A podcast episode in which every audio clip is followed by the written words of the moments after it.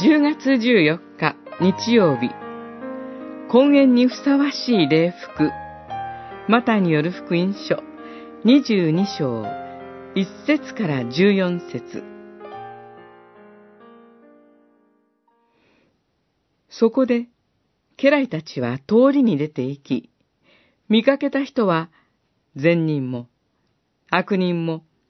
皆集めてきたので、根源は客でいっぱいになった。王が客を見ようと入ってくると、婚礼の礼服を着ていない者が一人いた。王は、友よ、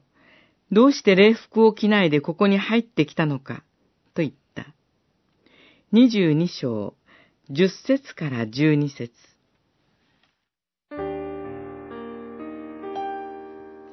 主イエスは天国を王の根源の席に着くことに例えられました。その根源は身分や善悪の区別なく、実に気前よく、どのような人にも開かれています。本当に救われたいと願い、御言葉に導かれるままに罪の許しと新しい命を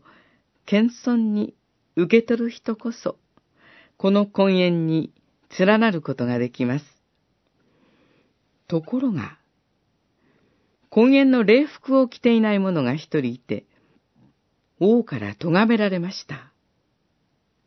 礼服とは、当時、宮廷に呼び出される者が各自持参するものではなく、王宮で王から与えられるものでした。ですから、誰でも礼服を着て、根源の席に連なることができたのです。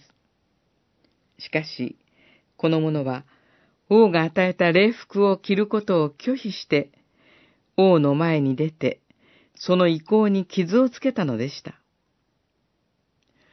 王に招かれた者が、根源にふさわしい礼服を着るのと同様に、神に招かれ、信仰が与えられ、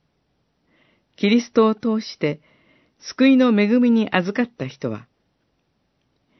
日々の生活の中で感謝の表れとして、